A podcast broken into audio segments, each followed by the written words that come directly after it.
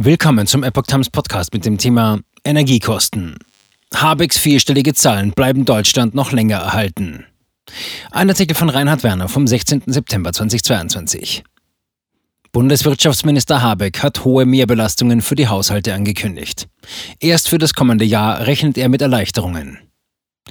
Die Gasumlage in Höhe von rund 2,4 Cent pro Kilowattstunde wird, wie Bundeswirtschaftsminister Robert Habeck jüngst in einem Interview mit dem ARD- und ZDF-Format Funk erklärte, für einen kurzen Zeitraum aufgeschoben. Die entsprechenden Abschlagszahlungen für die Monate Oktober und November 2022 sollen nicht vor dem 31. Oktober 2022 fällig werden, so der Minister. Insgesamt müssten die Bürger allein beim Gaspreis mit vierstelligen Zahlen rechnen, was Mehrbelastungen für den durchschnittlichen Haushalt anbelangt. Habeck sieht gute Chance für Entspannung ab Sommer 2023.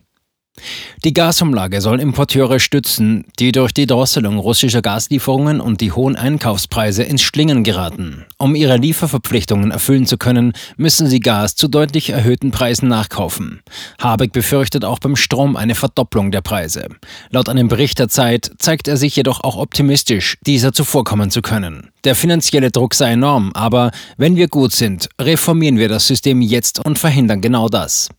Gelinge es, den Winter zu bestehen, entstehe eine gute Chance, im nächsten Sommer und im nächsten Winter deutliche Entspannung in Deutschland hinzubekommen. Von Seiten der Regierung soll unter anderem eine Strompreisbremse, eine Senkung der Mehrwertsteuer, Heizkostenzuschüsse oder die Energiepreispauschale in Höhe von 300 Euro für alle Beschäftigten für Entlastungen bezüglich der explodierenden Energiekosten sorgen. Unsicherheit in der Bevölkerung.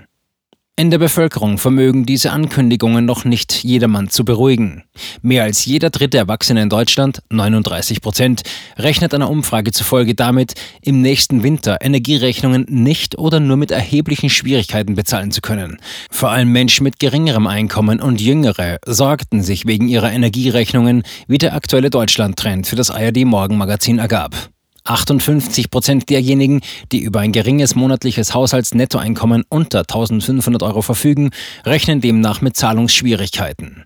Bei Haushalten mit monatlichem Nettoeinkommen zwischen 1500 und 3500 Euro sei es fast die Hälfte, 47 Prozent. Jeder zweite Befragte unter 35 Jahren glaube, dass die Energiekosten des Winters große Probleme bereiteten.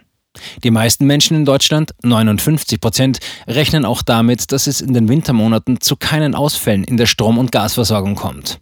Gut ein Drittel, 36 Prozent, befürchte jedoch ein solches Szenario.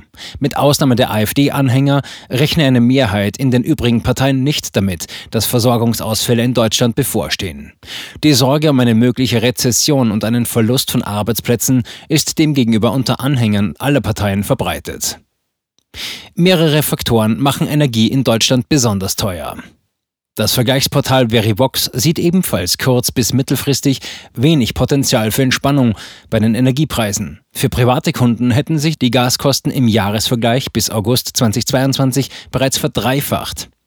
Das Problem bleibt die hohe Nachfrage nach Gas, der ein zu geringes Angebot gegenübersteht. Dies betrifft den Weltmarkt insgesamt, da auch Länder wie China in ihrer Energieversorgung im Laufe der vergangenen Jahre von Kohle und Öl auf Erdgas umgestiegen waren.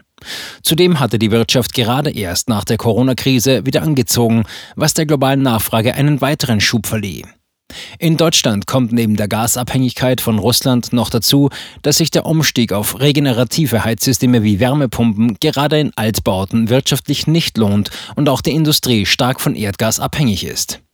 Ein zusätzlicher belastender Faktor sind ideologisch begründete Entscheidungen der Politik, die ebenfalls zu einer Verknappung des Angebots geführt hatten.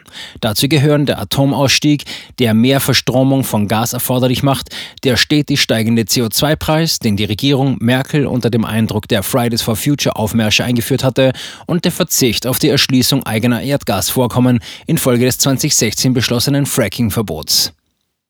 Goldman Sachs erwartet weiteren Rückgang beim Gaspreis. Laut einer Berechnung der Verbraucherzentrale wird im Jahr 2022 eine Beispielfamilie im Einfamilienhaus mit Gasheizung und Auto mit Benzinantrieb mit einem CO2-Preis von 205 Euro belastet. Ohne eine Änderung der Regelung würden die Mehrkosten vier Jahre später bereits 451 Euro betragen.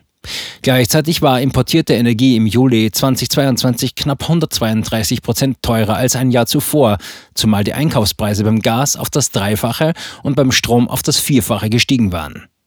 Immerhin sieht das Magazin Capital zumindest Licht am Ende des Tunnels. Seit dem Rekordgaspreis von 346 Euro pro Megawattstunde für den Terminkontrakt am Referenzpunkt TTF in der letzten Augustwoche sei der Gaspreis im Sinken begriffen. Daran änderte auch der kurzfristige Ausschlag nach dem faktischen Abbruch der Lieferungen über Nord Stream 2 wenig. Am Montag, dem 12. September, notierte der TTF-Referenzwert nur noch bei unter 190 Euro und ein aktueller Marktbericht der Investmentbank Goldman Sachs geht von einer weiteren sinkenden Tendenz aus. Im ersten Quartal 2023 werde der Preis nur noch bei etwa 100 Euro liegen, erwarten die Marktanalysen. Deutschland komme zugute, dass es im Zuge eines Kraftakts gelungen sei, die Gasspeicher für den Winter auf mittlerweile 88 Prozent zu füllen.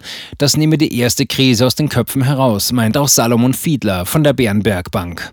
Die Bundesregierung deutet ja damit auch an, dass sie nun nicht mehr jeden Preis auf dem Weltmarkt zahlen wird. Gaspreis dauerhaft höher als vor dem Krieg. Zudem habe das Ausbleiben russischer Gaslieferungen an Drohpotenzial verloren. Der Anteil russischen Gases am Aufkommen in der EU sei seit Beginn der russischen Militäroffensive in der Ukraine von 40 auf mittlerweile 9 Prozent gefallen. Gleichzeitig drängen neue Anbieter auf den Markt, was zwar nicht kurzfristig, aber nach Anfangsinvestitionen auf längere Sicht für Entlastung sorgen werde. Länder wie Israel, Aserbaidschan, die USA, Ägypten oder Katar und möglicherweise auch aufstrebende afrikanische Länder könnten als Lieferanten Lieferanten auf den Weltmarkt treten.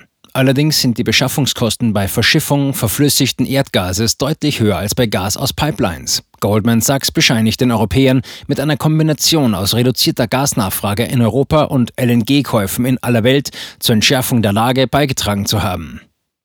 Allerdings werde sich Deutschland perspektivisch auf langfristige Flüssiggaslieferverträge einlassen müssen.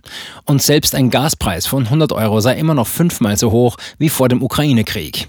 Wir müssen uns wohl auf Dauer auf ein höheres Preisniveau einstellen, heißt es bei Bärenberg, auch wenn für die Zeit nach der anstehenden Rezession von technologischen Anpassungen und neuen Quellen auszugehen sei. Ein durchschnittlicher Haushalt benötigt derzeit etwa 85 Prozent seines Gasverbrauchs für die Heizung. Nur etwa 14 Prozent werden für Warmwasser benötigt und 1 Prozent zum Kochen. Auch ist die Zeit vorbei, in der Tarifanbieter mit Schleuderpreisen um Kunden geworben hatten. Derzeit ist Marktbeobachtern zufolge eine Situation entstanden, in der Kunden bei den Grundversorgern in den meisten Fällen die Stadtwerke besser gegen horrende Preissteigerungen geschützt sind als in Sonderverträgen.